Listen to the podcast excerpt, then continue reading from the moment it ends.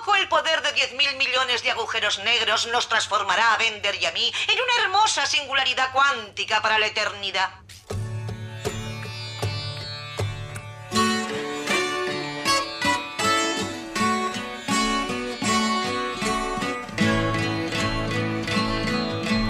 Words are flowing out like endless rain into a paper cup.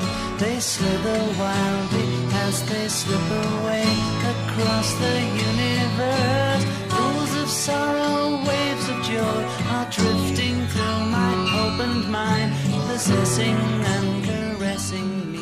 Hola, hola, hola, muy buenas, ¿cómo estáis? Bienvenidos de nuevo a este viajecito por el cosmos que nos montamos cada semana. Y ya llevamos 32 programitas, que se dice pronto, ¿eh? Pues, pues sí, pues sí. 30, 32 programas, nada más y nada menos. Quien les ha hablado es Emilio García. Hola. Yo soy Pablo Santos y bueno, eh, este es un programa del Instituto de Astrofísica de Andalucía. Y bueno, a los mandos, a los controles, como siempre, nuestra estupenda piloto Ana Tamayo, Ana Tamayo, que el otro día pues realizó un trabajo estupendo al llevarnos y traernos sanos y salvos Ana, Ana. al centro pues, pues de, de nuestra galaxia, al centro de la Vía Láctea, en busca de un inmenso agujero negro. No, no, no, no, no, no me lo recuerdes, ¿eh? que, que es que aún, aún, aún me tiemblan, aún me, me tiemblan las, las, gónadas. Sí, ¿eh? sí, a mí las gónadas y las choquezuelas, porque la verdad es que tuvimos un momento de riesgo máximo, ¿eh? Pero lo importante es que salimos sanos y salvos. Y aquí estamos de nuevo para cerrar esta trilogía que hemos querido dedicar pues, a unos, unos enigmáticos objetos que hay por ahí, los agujeros negros. Por cierto, por cierto, que además todas las fotos de aquel fantástico viaje ya están colgadas en nuestra página web, que es Emilio, universo.ia.es. igualmente que los conceptos, el cancionero cósmico, e importante, muy importante para nuestros oyentes y nuestras oyentes, ya hay alguna que otra astropregunta Ujú. contestada en la web. Y hoy responderemos en directo, pues, alguna otra, así que muy, muy atentos. Y si tenéis más astropreguntas, así como cualquier comentario, crítica, sugerencia, títulos de canciones que pensáis que nos pueden venir bien o que pueden ir bien con el programa, yo que sé, lo que se os ocurra, pues ya sabéis, nuestra dirección de correo que es. universo.iaa.es. Por favor, no dejéis de escribirnos. Siempre intentamos, en la medida de lo posible, contestar el mayor número posible de mensajes, sobre todo Pablo. Bueno, bueno, y, y ahora pues vamos ya comenzando con el programa, pero antes, pero antes, pues bueno, debemos de sí. pedir nuestras más sinceras disculpas. Sí, sí, avergonzadas y profundas disculpas. Bueno, veréis. Antes de comenzar esta tercera temporada, pues llegamos a un acuerdo con el jefe de esta emisora de que no sobrepasáramos en ningún momento los 55 minutos de duración del programa. Pero, pero, la pasada semana, con esto de ir y volver al centro galáctico, pues nos fuimos a una hora, dos minutos. Ante esta afrenta, se nos ha dado a elegir entre dos posibles castigos ejemplares. O cinco latigazos, o que Astrologuito presente el programa. Bien, bien, pero que bien, bueno, bueno, bueno, pues, pues, pues de agujeros negros nada. Vamos a hablar en este programa de, bueno, de, Eh, de mis queridas oyentes. Pablo, que- Pablo, eh, ¿estás preparado? Venga, dos latigazos para ti y tres para mí porque fui el culpable del tiempo, ¿de acuerdo? Mm, Venga, de ¿Listo? acuerdo. Venga. Espera, que, que me agarro a la mesa. Venga, dale. ¡Ay! ¡Ay! Venga. Duele. ¡Ay! Bueno, bueno, que, que, que- injusticia, que injusticia. Yo que quería presentar mi... Jesús. Bueno, ya está, ya está, ya está. No ha sido, no ha sido para tanto, no ha sido para tanto. Bueno, eh, hoy queremos saludar al principio del programa Eh, y lo vamos, a hacer, dolorido, ¿eh? lo vamos a hacer a la velocidad del, del rayo. A ti te han dolido más que a mí. Me queda Que hecho por... soy, soy más chicarrón. Con tal de no escuchar a este presentando el programa, lo que sea. Bueno, bueno, de verdad es- injusto, ¿eh? Bueno, César venga, Augusto. venga, saluda, saluda a la velocidad del rayo, anda. Bien, bueno, pues queremos saludar a Teófilo Asensio, Mor- Asensio perdón, Moreno, a Jorge Neira Miranda, que nos escribe desde Chile, a Cristina de Dios desde Madrid, a Francisco Javier Fausto, Salvador Barrera Rodríguez de Guadalajara, México, a Ernesto de la Cruz Sánchez, a Joan Carles Molina, que escribe desde Sabadell, a Jorge Antonio Mateo Teruel, que nos escribió desde Alicante y bueno, nos ha mandado un tema Musical, fantástico, sí, sí. musical, Muchas gracias, de verdad. ¿eh? Compuesto gracias. por él y por, y, por, y por su grupo. Y a Miquel Molina también. Y especialmente a Ana Belén Meda y a sus alumnos que nos escuchan desde Madrid. Muchas gracias a todos ellos, de verdad, y como digo, seguir escribiéndonos. Ahora sí, por favor, apaguen los móviles, abróchense los cinturones y prepárense a viajar. Ah, ¿qué, qué es esto que no lo hemos dicho? Pues esto es A través del universo. Comenzamos. Astronoticias. Astronoticias.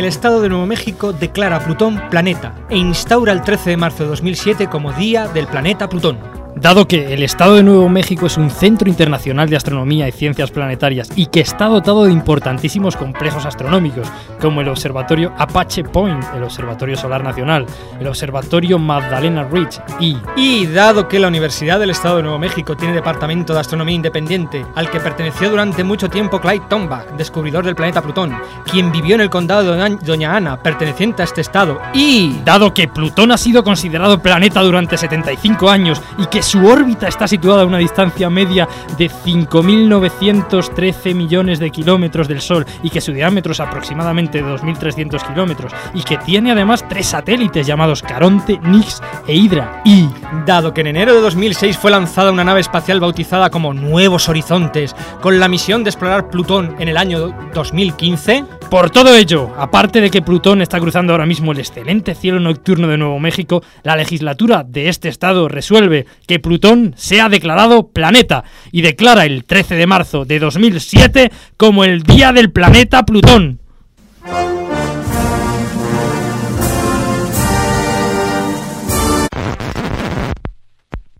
qué cosas más raras hacen algunos americanos, de verdad, ¿eh? Venga, vamos con cosas más serias.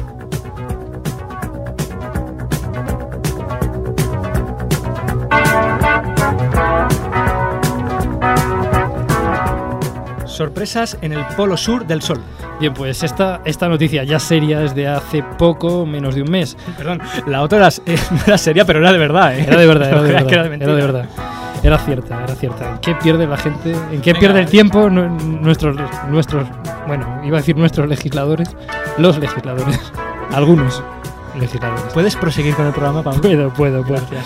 Bien, una noticia pues de hace poco menos de un mes y que no queríamos pasar la oportunidad de comentar porque nos parece interesantísima y es que aunque el Sol está a punto de alcanzar un mínimo de actividad correspondiente a su ciclo de 11 años, lo que se conoce como ciclo de Wolf, la sonda Ulises, una misión conjunta entre la Agencia Espacial Europea y la NASA, la Agencia Espacial Norteamericana, ha mostrado que nuestra estrella es aún capaz de producir importantes explosiones de energía. Efectivamente, las llamadas tormentas solares, que producen intensas explosiones de partículas que son claramente observadas por los satélites terrestres y además producen problemas en las comunicaciones.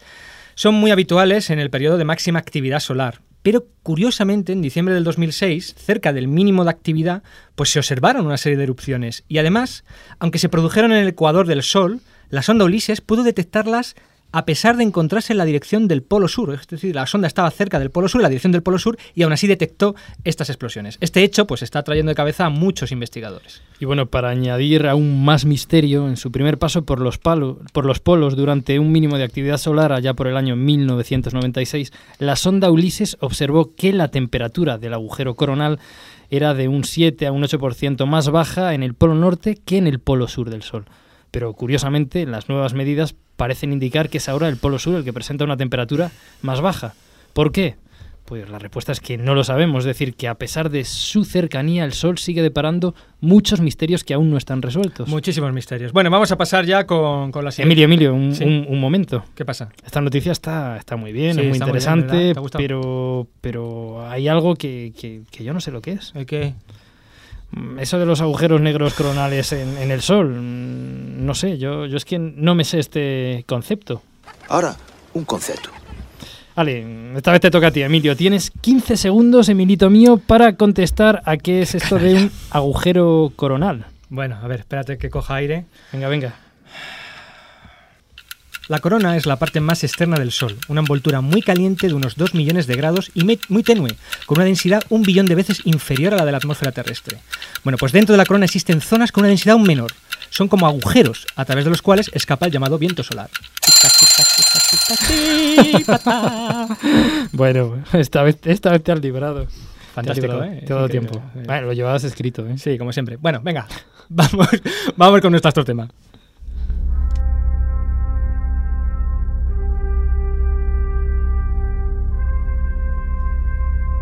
Astrotema. es,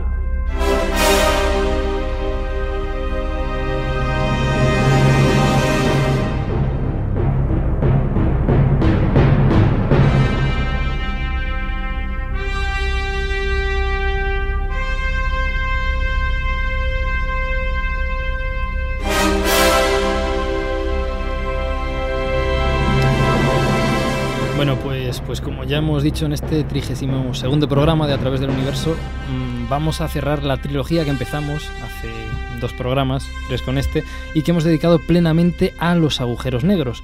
Pero bueno, antes dejen que les contemos una historia, una historia que ocurrió en el año 1960. Aquel año, entre otras muchas cosas, comenzó a construirse la presa de Aswan. Jacques Picard y Donald Walsh alcanzaban con el batiscafo la profundidad marina, no superada aún, de 10.911 metros. En la Sí, fosa bueno, bueno, eso, eso, eso iba a decir yo, que me lo había estudiado, era la fosa de las de, de la Mariana, ¿no? Bueno, era de las Marianas, había varias allí. Bueno, sí. la, la fosa había- de las Había Marianas. varias, sí, es en prima mía también. Sí, también, ¿no? Y Elvis Presley grababa Elvis is Back, el primer disco tras la vuelta de su servicio militar.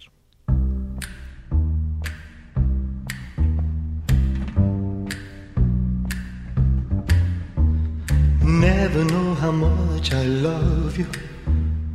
Never know how much I care. When you put your arms around me, I get a fever that's so hard to bear. You give me fever. When you kiss me. Bueno, y, y una noche de ese mismo año, un astrónomo del Carnegie Institute de Pasadena llamado Alan Sandage apuntaba con el telescopio de 5 metros en la dirección de una extraña fuente de radio llamada 3C48. La imagen que obtuvo pues era la de una aparente y vulgar estrellita azul, pero su espectro era, en palabras del propio Sandage, la cosa más rara que había visto nunca. Y sí que era raro, sí, porque las líneas que conformaban el espectro pues no parecían corresponder a ningún elemento químico conocido. Y desde luego no se parecía a ningún espectro tomado anteriormente, tanto en la Tierra como en el cosmos. Durante los dos años siguientes pues, se obtuvieron nuevos datos de este enigmático nuevo tipo de estrellas, pero ningún astrónomo era capaz de entender sus extraños espectros, y las interpretaciones eran a cual más extravagante y retorcida. Ah, las leyes de la ciencia son como un amante esquiva. Fever fever all through the night. Everybody's uh, got the fever. That is something you all know. Este bloqueo mental lo resolvió un astrónomo holandés incorporado recientemente a la facultad de Caltech, Martin Smith, en un chispazo de genialidad. A Martin Smith lo que se le ocurrió fue que aquellas extrañas líneas pues eran la de los elementos habituales, hidrógeno, oxígeno, magnesio, neón, pero el problema es que estas no estaban en sus longitudes de onda correctas. Es porque todo el espectro, todo él, estaba extraordinariamente desplazado a las longitudes de onda largas. Estaba es- totalmente desplazado al rojo. Y eso significaba que, por ejemplo, nuestro enigmático objeto 3C48 se estaba alejando de nosotros a la velocidad de 47.000 kilómetros por segundo, es decir, más de un décimo de la velocidad de la luz. La única manera de explicar esta tremenda velocidad es que sea debida a la, expansión que sufre el universo y que este tipo de objetos estén tremendamente alejados de nosotros. Concretamente, 3C48 debía estar a 3.000 millones de años luz de distancia de la Tierra.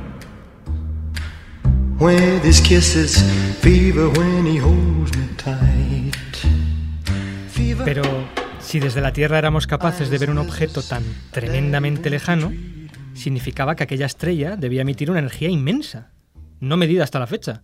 Y además, ¿qué hacía una estrella a tanta distancia de la Vía Láctea? ¿Cómo era posible?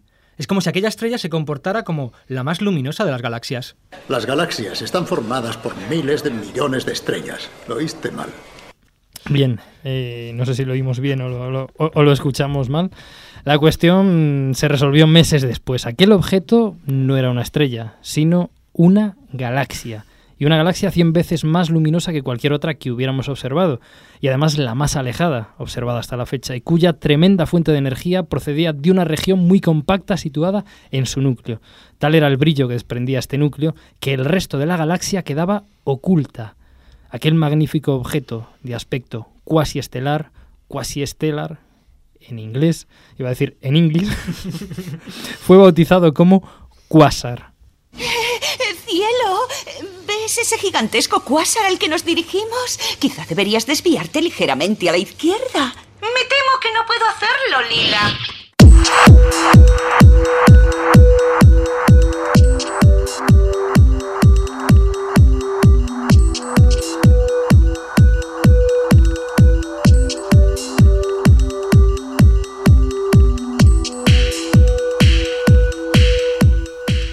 Cuásares son un tipo peculiar de galaxias con propiedades diferentes a las galaxias normales.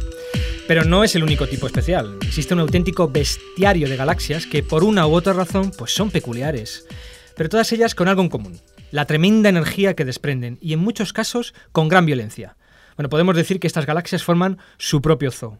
Un zoo de criaturas feroces. Por lo tanto, este zoo solo albergará animales que tengan un verdadero potencial de violencia. Animales feroces.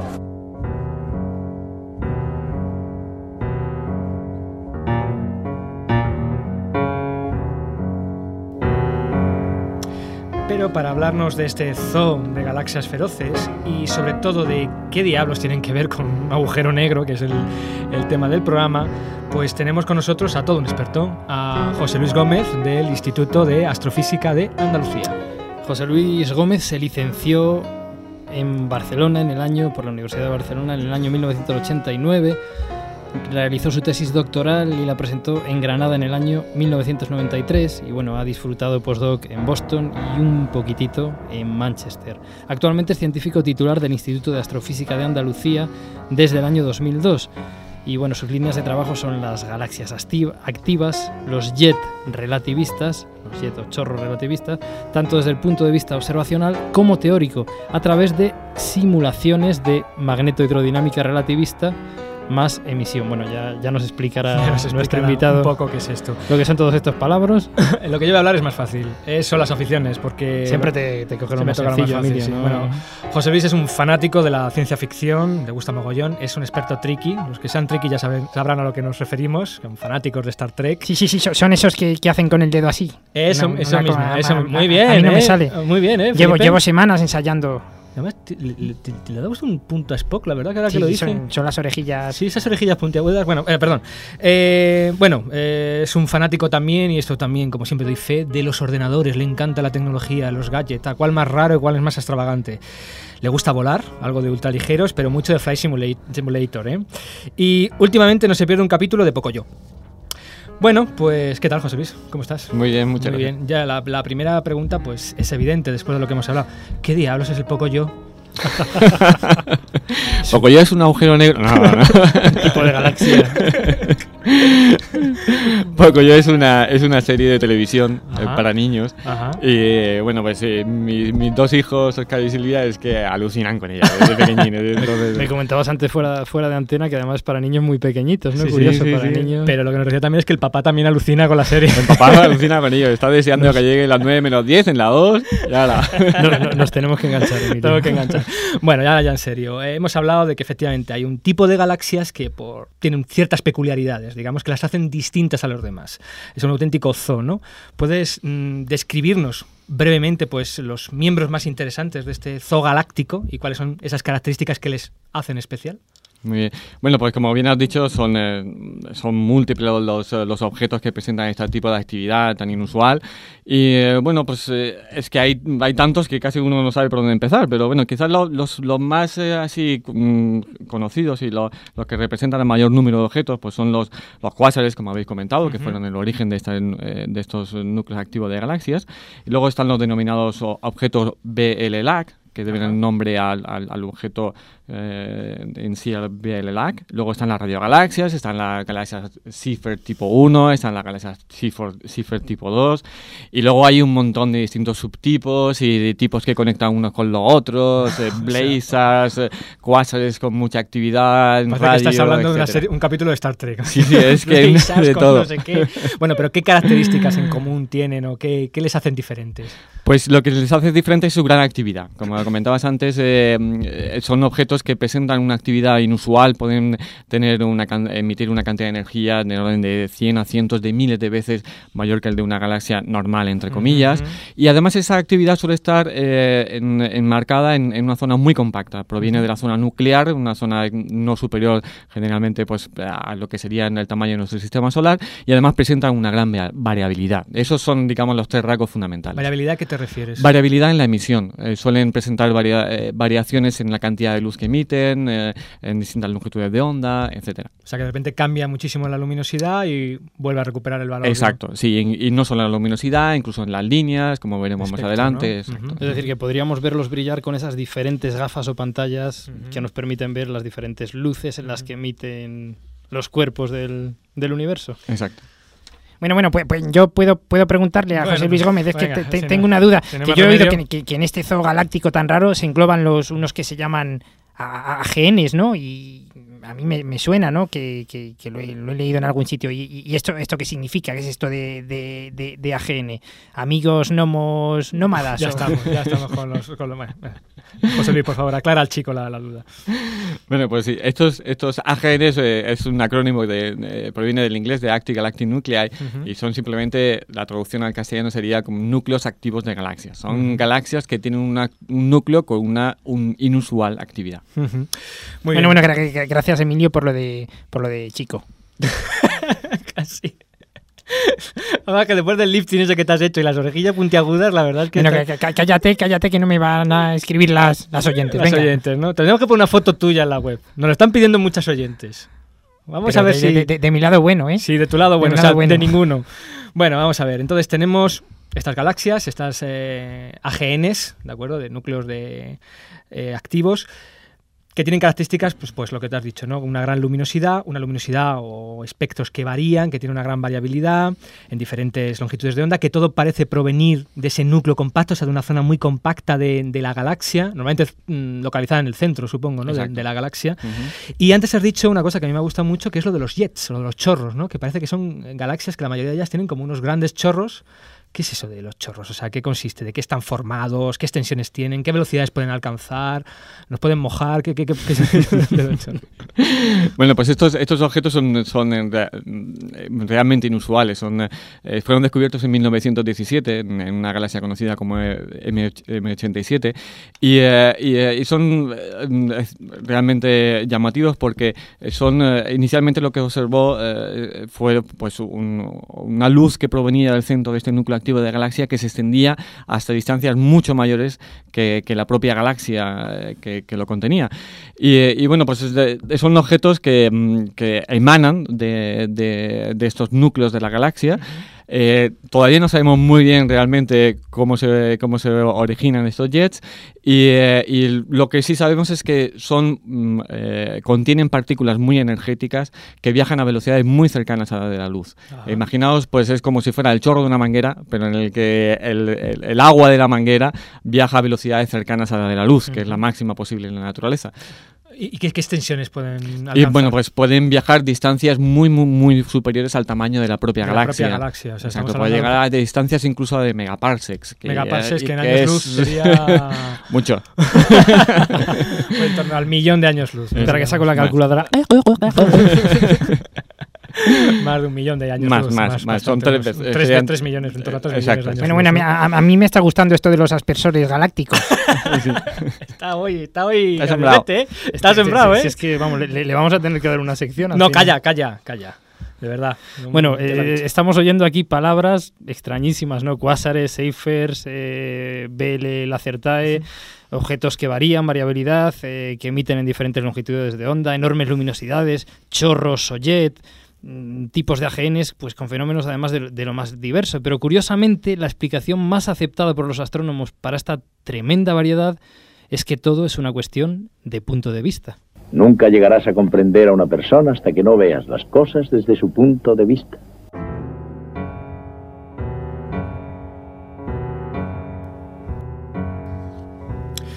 Pues lo mismo, lo mismo pasaba con estas galaxias. Hasta que no nos pusimos en su punto de vista, pues no entendimos que todos estos fenómenos que ha comentado José Luis, pues parecen tener el mismo origen. La presencia en estas galaxias de un descomunal monstruo en sus entrañas, lo que se denominan agujeros negros supermasivos.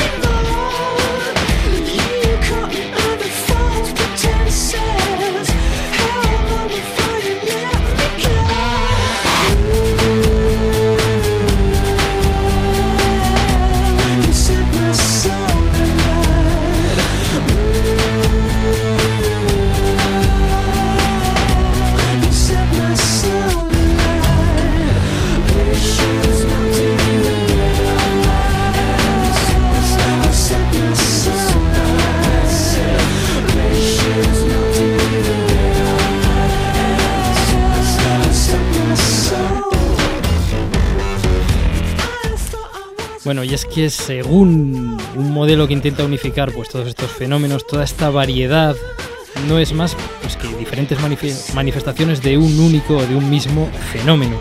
La presencia de un agujero negro supermasivo. Eh, José Luis, ¿puedes, ¿puedes describirnos este modelo y, bueno, y cómo se explican realmente estas diferencias entre uno y otro objeto que, que tienen esos nombres tan, tan sugerentes, ¿no? Como Quasar, Seifer. Claro, sí, es que eh, es interesante mm, intentar eh, ver cómo se puede eh, poner orden en toda esa fauna que comentabas antes Emilio, porque imaginaos que el, problema es realmente complicado, a mí me gusta a veces poner un símil, porque imaginaos que, eh, la, situación es la siguiente, tenemos unos objetos en el cielo, en el universo, con los cuales no podemos interaccionar. Cada uno pues, nos, nos muestra unas determinadas propiedades, pero no podemos ir allí y, y verlos desde otro punto de vista. Y además son objetos que pueden durar cientos de millones de años. Eh, y, y claro, nosotros lo vamos a observar durante una década, como mucho lo llevamos observando. Entonces, el símil, por decirlo de alguna manera, es imaginaros que, pues, que somos unos extraterrestres y que tenemos nuestra nave de la Federación. somos pues, compañeros de nuestro capitán Kirk. ¿Veis cómo es un tricky? y como buenos miembros de la Federación de, de Planetas, pues tenemos una primera directiva, ¿eh? que es que cuando visitamos un planeta y queremos eh, investigar pues, los seres vivos que viven en ese planeta, pues la premisa fundamental es que no podemos, eh, no podemos inmiscuirnos en, en su evolución. ¿no? Entonces no podemos aterrizar en el planeta, tomarnos unas cañitas con los colegas del planeta y preguntarle, oye tú cuando naces, cómo, qué pasa luego, cómo evolucionas, etcétera. No podemos hacerlo, entonces tenemos que limitarnos a verlo desde el espacio y, además solamente por, a través de un telescopio y haciendo una única foto, que sería el equivalente a, lo que nosotros, eh, al, tiempo de vida que nosotros estamos observando estos AGN. Y que, que- imaginaos qué ocurre si hacemos una foto de la Tierra desde el espacio e intentamos averiguar, pues, qué son los seres humanos. Pues algo parecido les pasa a los astrónomos cuando intentamos averiguar cuáles que son los quasars, qué son los bielas, qué son los blazars, qué son los cifers, cómo, cómo conectan unos con los otros. ¿no? Eh, el, el símil sería pues que cuando haces esa, esa fotografía del espacio, pues a una persona la pillas de frente, a otra la pillas en la nuca, a otra la pillas tumbada, una, una vez pillas un niño, otra vez pi- pillas un hombre, a veces pillas pues, eh, pues, pues una mujer o- y, y empiezas a clasificarlo. ¿no? Se dice, bueno, pues hay- parece que hay hombres rubios, parece que hay personas altas, personas bajas. Y además luego hay una mezcla, ¿no? Pues resulta que hay, pues, eh, hay un hombre bajito con bigote rechoncho y que va pues, detrás de una mujer alta, delgada y guapa, ¿no? Y- y Inclu- bueno, incluso diferentes razas dentro del- Exacto, del, exacto, género humano. ¿no? Y entonces, claro, y tú intentas pues hacer primero una clasificación, que es lo que hemos hecho con los AGNs, y a partir de ahí, pues lo que intentas es averiguar su naturaleza. Obviamente, lo importante no es la clasificación en sí, no, lo, lo importante no es que los oyentes recuerden que es un bielac, un cuásaro, sino cuál es el fundamento, de cuál, cuál es el- la naturaleza de esos objetos. Sería cuál es la naturaleza humana, entender la naturaleza humana y entender su diversidad y su evolución, cómo nacen, evolucionan, cambian además, porque pues una persona puede necesitar gafas, de pronto se queda calva, etcétera. Pues lo- los AGNs también evolucionan, cambian. Lo que pasa es que cambian en una escala de tiempo que la mayoría de las veces es absolutamente imperceptible. Sería el ejemplo que comentaba antes de hacer una foto Ajá. en la Tierra. Y, y en eso estamos, ¿no? Estamos Bueno, pero- intentando pero, claro, la, la ventaja también es que tenemos muchas de esas fotos que nos permiten un poco reconstruir qué es, lo, qué- qué- qué es lo que hay detrás. Exacto. Que, que- que realmente es, es- es a lo que queremos llegar. Exacto, de- exacto. Y, y- y qué es lo que qué es lo que hay detrás? Pues, pues parece, ¿Qué parece. ¿Qué es lo que hay detrás? Parece que lo que hay detrás es ese agujero negro supermasivo. Ajá. Bueno, ya sabemos todo lo que es un agujero negro. De hecho, hemos ido con el. Capitán Kirk y hemos salido en el autobús del 11, el agujero negro. Y, eh, y ahora lo que tenemos es un agujero negro que denominamos supermasivo. ¿Y qué es supermasivo? Pues es un agujero negro que puede tener una masa del orden de entre un millón y mil millones de veces la masa de nuestro Sol. O sea, estamos hablando de objetos eh, pues, de una masa absolutamente descomunal que residen en el centro de estas galaxias. ¿Qué pasa cuando tenemos un agujero negro de, ese de esa masa? Pues claro, mm, eh, eh, cambia todo lo que, lo que tiene a su alrededor, produce una gravedad tan enorme pues que, que hace que todo el material de la galaxia se forme condensando un disco en torno a, a la galaxia y es ese disco el que está emitiendo una cantidad de energía absolutamente inusual. Eh, la cantidad de energía se extrae también de la- de- de- del, del propio agujero negro, de energía gravitatoria, una forma de la, la más eficiente de convertir masa en reposo de energía. Y, eh, y, eh, es, es esa masa de, de- la- o sea, es ese agujero negro, ese sistema de agujero negro con el disco de crecimiento el que produce toda esa energía. Y cómo explicamos los distintos objetos, eh, en principio se puede explicar a través de mm, ver ese sistema de agujero negro disco desde distintos ángulos de vista. Y en diferentes fases de la evolución, ¿no? Como Exacto. habíamos dicho, o sea, agujero Exacto. negro niño, infantil, Exacto. eh, y el maduro, adulto, el anciano, adolescente. etcétera, etcétera. Entonces, claro, tenemos que intentar poner, eh, eh, eh, coger un puzzle de- o coger una, un- un- una un- un- información de un sitio o de otro y intentar unirla eh, y, y formar Entonces vamos a ver, por lo que yo he entendido, digamos, eh, todos estos objetos tienen un agujero negro supermasivo, tienen un disco alrededor que serían estrellas, gas, etcétera, etcétera, que está siendo tragado por el agujero negro.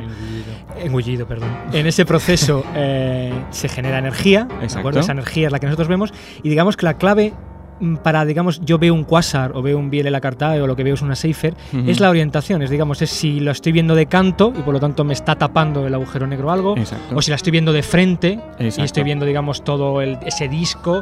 Es una cuestión exclusivamente de, De orientación. O si lo veo de perfil y quizás pueda haber esos, esos chorros, ¿no? También. Exacto, sí. sí eh, eh, hay, eh, digamos, el aspecto fundamental es la orientación. Aparte del disco, pues tenemos, como bien sabes, Emilio, ese, ese, eh, ese, mm, esa especie de rosquilla que, que envuelve al agujero negro, que, que tiene una, una temperatura muy baja y esa es la que os- obscurece, Oscurece, la ¿no? parte central. Por tanto, eh, pensamos que las galaxias que tienen eh, la galaxia activa con poca luminosidad son las que estamos viendo justo de canto, entonces ese, esa rosquilla impide ver la zona central y por tanto la emisión es menor. Y en cambio, cuando lo estamos viendo la rosquilla desde arriba, pues vemos la zona central, vemos la zona, vemos directamente, por decirlo de alguna manera, el agujero negro y la, y la parte más interna, que es donde se emite la mayor cantidad de energía. Y eso da lugar a los quásares, a los BLARs, a los blazars, a los jets potentes. Bueno, etcétera. más o menos lo has, lo has respondido ya, pero me gustaría que ahondaras un poquillo en ello. Esa energía, ¿cómo Sí. se produce esa energía? Porque no es el agujero negro que está creando esa energía, ¿no? Es, digamos, ese material que está cayendo al agujero negro. ¿no? Exacto, exacto. Eh, la, la forma en la que se produce la energía es, eh, eh, es, eh, cuando el material está, es- está siendo atraído por el agujero negro, pues eh, como hemos visto en otros programas, eh, lo que ocurre es que el, el material va rotando en torno al agujero negro y va acelerándose, va, va transformando su energía, eh, tra- transformando perdón, su, su materia, su, su- su masa en reposo en, en energía. ¿eh? Y, y- y lo hace de una manera muy eficiente, puede llegar a ser incluso eh, del orden del 40% dependiendo de, de- de cómo gire el, el agujero negro. Además se forma el disco. El disco rota con distintas velocidades en función de la distancia del agujero negro. Eso produce una fricción y eso produce un calentamiento enorme. Eso produce el espectro no térmico que, que se observa, produce la emisión ultravioleta, que es la que ioniza las nubes, que producen Ajá. las líneas de alta emisión, etcétera, etcétera. Bueno, lo importante es que toda esa energía se produce precisamente de ese material que, Que al va- caer al agujero negro pues va siendo está engullido. está, Exacto, eh, exacto. engullido y Bueno, pues va- va- vamos, vamos a aprovechar esta fantástica respuesta que nos acabas de dar, que a mí me ha puesto los pelos como escarpias. como escarpias, totalmente. Bueno, vamos a aprovecharla, pues, y y ya que estamos en este punto de la entrevista, lo vamos a aprovechar para introducir una de las nuevas secciones de, de esta temporada, de A través del universo, que es una sección que hemos querido llamar las astropreguntas. ¿Astro qué? Astropreguntas. Ah, astropreguntas.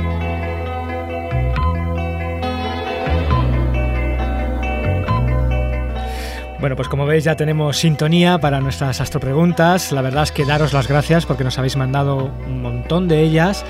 En general canciones muy buenas, todas ellas. Lo que pasa es que a veces mm, la gran mayoría eran difíciles de encajar como, como sintonía. Luego ha habido otro grupito que nos ha mandado sintonías muy buenas, pero que ya habían sido utilizadas. En fin, que la decisión ha sido difícil. Al final nos hemos quedado con este tema de los pequeñiques, los llamados Shadows españoles, que nos envió Jesús Ángel López Hijano de Málaga, ¿de acuerdo? Así que para él pues va a ir, ya nos pondremos en contacto con él para pedir su dirección postal y le mandaremos un regalito de, de aquí de parte del equipo. La pregunta, la astropregunta que nos han enviado, pues es que encajaba perfectamente en este programa y aprovechando que está José Luis, pues va a ser él el que la responda. La pregunta ha sido enviada por Jorge Neira Miranda de nada más y nada menos que Santiago de Chile, de la Universidad de Santiago de Chile, era, ¿no? Sí, Eh, de universidad. no me acuerdo, ya- Cato- bueno, no, me acuerdo, no me acuerdo muy bien del nombre, qué pero vamos, para que veáis el cosmos de oyentes que tiene este programa tan sencillamente impresionante, vamos. Bueno, en fin, lo que nos Jorge nos transmitía, lo que te quería preguntar era, bueno, y es la verdad es que es una pregunta muy buena, es cómo algo que digamos se traga todo, como es ese super agujero negro supermasivo, todo super, que no hace más que tragar, que es un monstruo engullidor, pues cómo es posible que tenga asociados jets, es decir, que tenga asociado algo que precisamente se expulsa al, al exterior, ¿no? Que es la típica imagen que tenemos a lo mejor de un agujero negro, ¿no? Esa rosquilla que has dicho, ese disco cayendo al agujero negro y de repente, ¡pum!, del centro, dos chorros, uno en cada, en cada lado, ¿no? ¿Cómo, cómo se explica eso? Excelente pregunta. ¿eh? Esto me ir ¿eh? al baño. Muy listo, Jorge, ¿eh? en fin, pues sí, es una excelente pregunta y de hecho es que no tenemos una respuesta eh, a esa pregunta. Eh, lo que tenemos son pues una idea de probablemente de cómo, de cómo funciona y lo que hay que la, prim- la premisa inicial es que el- los jets de materia que, que- que vemos en estos AGN no surgen del agujero negro. Del agujero negro no surge nada. En- como hemos visto en otros capítulos, eh, pues eh, cuando Salvo- pasas el horizonte de sucesos, eh, Salvo el cap- muy salvo buena. el Capitán Kirk. Salvo el Capitán Kirk que coge el 11 y sale. Entonces, eh, el, el material que forman los jets proviene de los, del disco de crecimiento que está rodeando el agujero negro. Entonces, eh, ¿cómo, cómo parte del, del material que está en el disco es eyectado a velocidades relativistas, con energías relativistas? Pues eso es lo que no sabemos. No tenemos ni idea. Lo único que, bueno, parece ser que lo que puede que estar ocurriendo es que tenemos un campo magnético anclado en el disco que está rotando con- el disco y es el que está extrayendo ma- eh, materia del disco y poniéndola en el jet. Para que Ajá. podamos hacer un pequeño experimento en casa. Imaginaos que tenéis coger un, pues un trozo de cable, por ejemplo, del tamaño de un brazo y, eh, y con- que sea más o menos rígido y en ese cable pues ponéis un anillo. ¿Vale? Y si, e- si ahora ese cable lo giráis con, con, eh, con- con cierta rapidez, ¿qué pasa con el anillo? Sale despedido, ¿verdad? Quedáis sin anillo, Sí, cuidado sí, que sí, lo vais a perder. bueno, pues, pues es exactamente el mismo proceso. En, en estos AGN, en los AGNs, el papel que juega el, el alambre con, sería el campo magnético. campo magnético. Y el, el anillo que ponéis en el, al- en el alambre serían las partículas cargadas que siempre tienen que estar siguiendo la línea de campo magnético. Pues es exactamente el mismo proceso. Claro, pero tiene que ser campos magnéticos, supongo, muy, muy intensos para explicar que se alcancen esas, esas velocidades. ¿no? Exacto. Y lo que no tenemos ni idea es cómo se alcanzan, esa- se alcanzan esas velocidades. Cómo el- el- estos jets están colimados. Son unos pinceles de energía que viajan distancias absolutamente inconmensurables. Eh, ¿Cómo se produce todo eso? Es- no lo sabemos. Yo animo a los oyentes más jóvenes del programa a que aúnen esfuerzos con nosotros Pues porque bueno, de- necesitamos ayuda. ¿eh? Desde luego, desde luego que si lo descubres y te dan el premio Nobel, al día siguiente, como Sí, a otros sí, sí, oyentes, sí, sí, te claro. vamos a tener aquí preguntándote que nos explique cómo se explica, cómo se entiende. Muy bien. Pues bien, fantástico. eh, volvamos a los Bueno, agujeros. perdona, un segundito. Por supuesto, a Jorge Neira también le enviaremos un regalito por haber sacado su pregunta en. Sí, en- posiblemente en al ser a Chile, pues llegará un poquitito más tarde. un poquito que- más tarde que y nos va a fundir que- todo el que presupuesto de, de este año, que más es cerca. cero pelas, como todos lo sabéis, todos sab- sabéis, pero bueno. Bueno, lo que podemos hacer es hacer una barquita y o lo metemos en una, en una botella y se, se lo mandamos vía. Venga, va, venga, Bueno, que te vol- enrollas. Volvemos a los agujeros negros, estos súper super masivos, José Luis. Eh, ¿Se sabe cómo, cómo se forman? ¿Cuál es el proceso que, que los forma? ¿El mismo proceso que forma los otros agujeros negros? Me habéis traído aquí para ponerme en ridículo. las preguntitas, vale, tela. Pues tampoco lo sabemos. Eso, yo creo que de eso sí que se sabe menos todavía. No se sabe. Hay varias teorías, hay, hay teorías que, que dicen que probablemente, pues eh, quizás estos agujeros negros son los precursores de la, de la formación de las galaxias. Eh, otra teoría es que mm, los agujeros negros se van eh, formando, se tienes la galaxia y mm, por- eh, se van, van acretando eh, cada vez más masa hasta formar agujeros negros supermasivos. ¿no? Eh, eh, digamos que esas son las dos eh, corrientes ahora de, de- de- de- de trabajo, pero eh, hay muy, muy poca información. Ahora es cuando más se está trabajando justamente en ese campo, pero la información es mínima. La verdad que, que es un campo todavía con muchísimas interrogantes, lo cual es bueno. Mucho, ¿no? mucho, sí, sí. luego. Eh, yo te iba a hacer otro interrogante porque en el programa pasado con Anchón Alberdi, del Instituto también de Astrofísica de Andalucía, pues viajamos al centro de la galaxia, nuestra, de la Vía Láctea, y bueno, comprobamos que había ahí algo que la verdad que parecía o tenía toda la pinta, podía explicarse como también un agujero negro eh, masivo, ¿no? Eh, pero curiosamente, en la, nuestra Vía Láctea en principio no tiene asociado estos chorros, estas enormes luminosidades, estas enormes eh, variabilidades, digamos. ¿Por qué? Si, digamos, se piensa que en el centro de las galaxias puede haber estos agujeros negros, pues ¿por qué unas están activas y otras no? Es decir, ¿por qué unas tienen estas características de luminosidad, etcétera, etcétera, y otras parece como dormiditas o que no las tienen. ¿Qué, qué, qué puede, qué, qué diferencia puede haber? Pues sería como un motor sin gasolina. Ujú. O sea, ese, ese sería básicamente la explicación. Ujú. Eh, tenemos el motor, pero no tenemos la gasolina para que funcione. Ajá. ¿Y la gasolina cuál es? La gasolina es el material que cae hacia el agujero negro. Ajá. Es, es ese material, cuando está cayendo el agujero negro, es el, es el que emite toda esa cantidad de radiación. Y, eh, y- y es del cual se alimentan los jets estos tan, eh, tan gigantescos que observamos. Entonces, pues eh, probablemente lo que está ocurriendo es que mm, nuestro, el agujero negro de nuestra galaxia no tiene material del cual alimentarse y por tanto no produce toda esa actividad que vemos en otras fuentes. Muy bien, muy bien. Bueno, bueno, y, y yo, yo tengo una pregunta, ¿puedo? ¿Hay tiempo? Venga, ya Sí, sí, las- sí, las otras las que has si, están estos, si estos agujeros negros siguen, siguen tragando y tragando y engullendo y devorando mm, estrellas y nubes de polvo y de gas, si- si- siguen creciendo.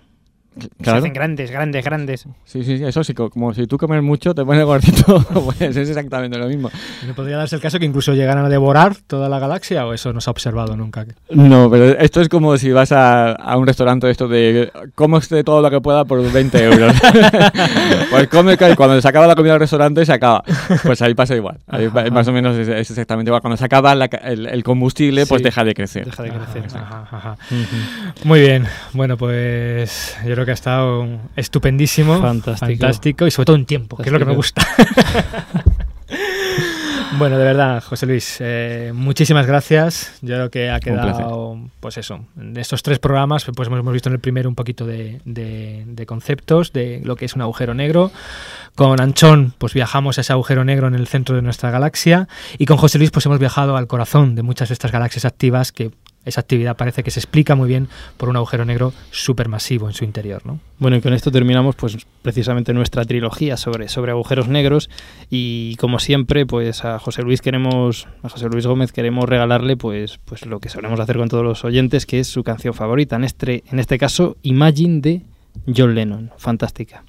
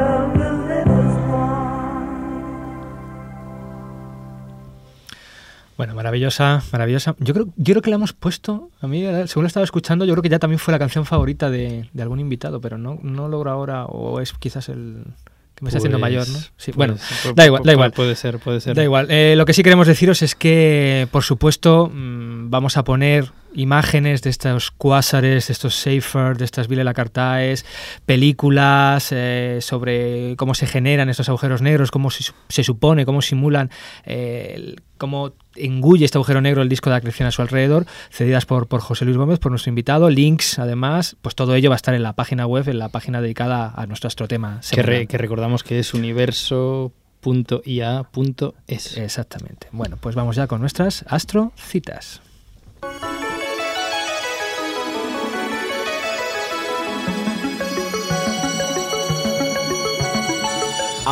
Astrocitas.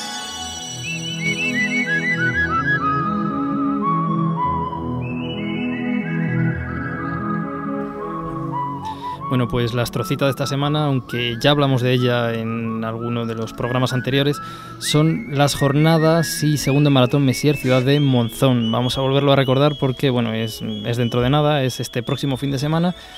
Son el día 16, 17 y 18 de marzo, es decir, el próximo viernes, sábado y domingo en Monzón, Huesca. Y bueno, eh, consiste en básicamente en, en un maratón Messier que es- que se trata pues bueno de, de buscar el mayor número de objetos Messier. Los objetos Messier pues son objetos que se conocen como objetos de, de cielo profundo, mm, que pueden ser galaxias, pueden ser cúmulos y que fueron pues catalogados por primera vez por, por el francés Charles Charles era Charles Messier.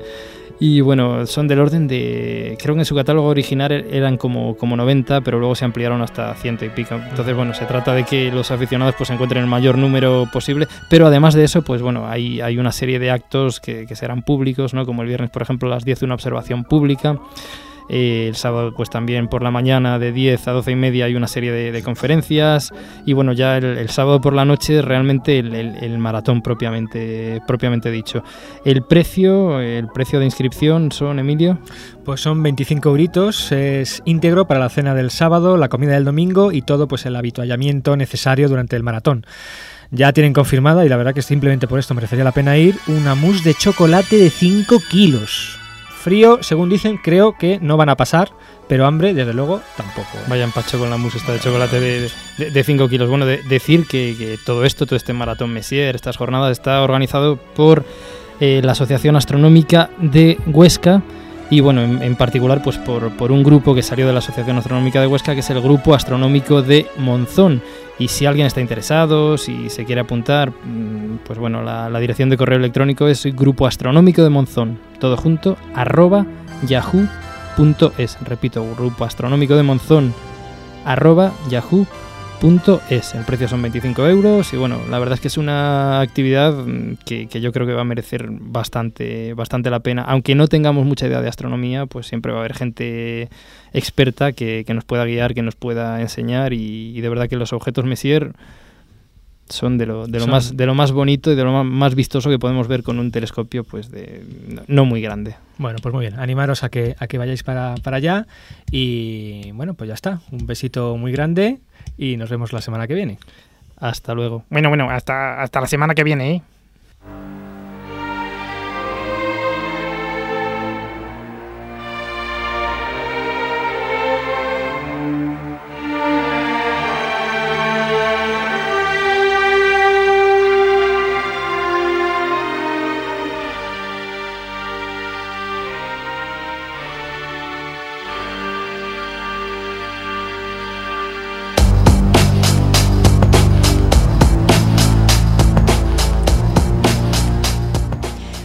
Lugar cualquiera de la galaxia. Una estrella moribunda consume sus últimos días de gloria. El combustible que ha logrado mantenerla en un frágil equilibrio se agota y la lucha entre dos fuerzas antagónicas se resuelve al fin. La gravedad impone su presencia y el peso de miles de capas de gas se desploma violentamente contra el núcleo. La sorda explosión ilumina el cielo y por un instante la estrella herida de muerte brilla como nunca lo ha hecho.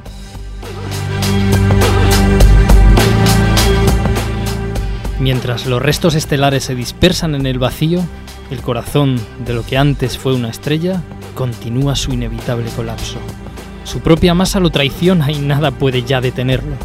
El espacio y el tiempo comienzan a retorcerse a su alrededor y la gravedad se hace tan intensa que los rayos de luz que emana quedan encerrados en una cárcel de la que no pueden escapar, de la que nada puede escapar. Donde antes brillaba una estrella solo queda algo que está fuera del tiempo y fuera del espacio.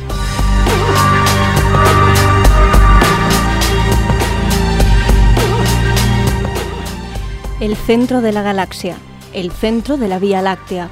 Decenas de estrellas orbitan como locas en torno a un punto invisible que las agita como si fueran de papel. Un punto que contiene la masa de 3 millones de soles en un espacio menor que la distancia que une la Tierra y el Sol. Un gigante oscuro y dormido en las entrañas de nuestro hogar.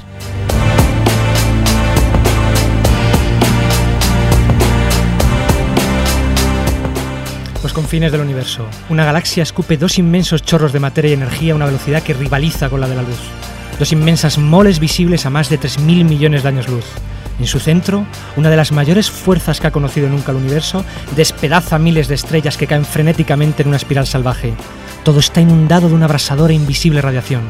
De repente, como si todo respondiera a un plan premeditado, toda la galaxia duplica su luminosidad, para en unos pocos días volver a su brutal rutina. El responsable de este caos, un monstruo hambriento y milenario con la masa de miles de millones de soles en su interior.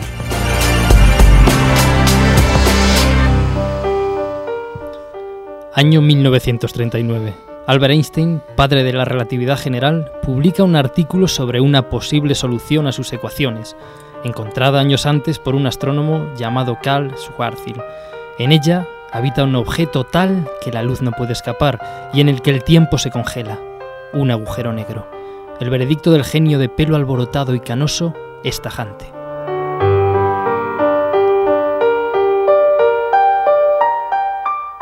Aunque puedan convivir teóricamente mis ecuaciones, jamás la naturaleza permitiría la existencia de un objeto así.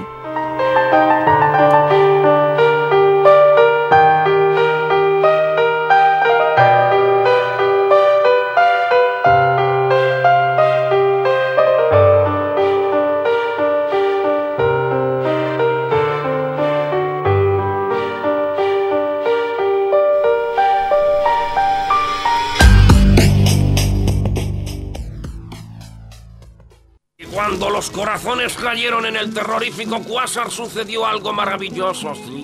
Se transformó en una mística radiación de amor que se extendió por el universo destruyendo muchos planetas, entre ellos dos de mafiosos y un mundo cowboy. Pero otro planeta estaba a la distancia perfecta para ver los rayos románticos sin ser destruido por ellos. La Tierra.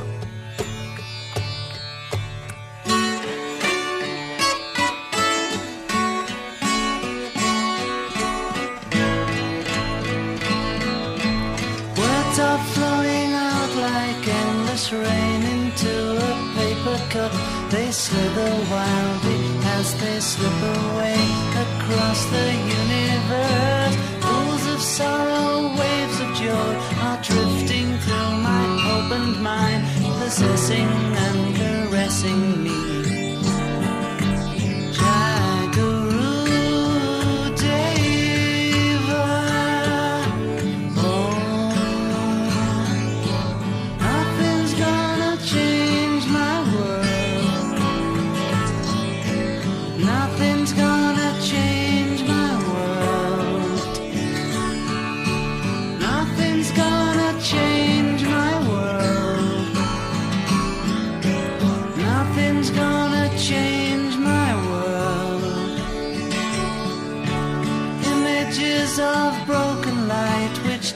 Before me like a million eyes. They call me on and on across the universe. Thoughts meander like a restless wind inside a letterbox. They tumble blind as they make their way across the universe.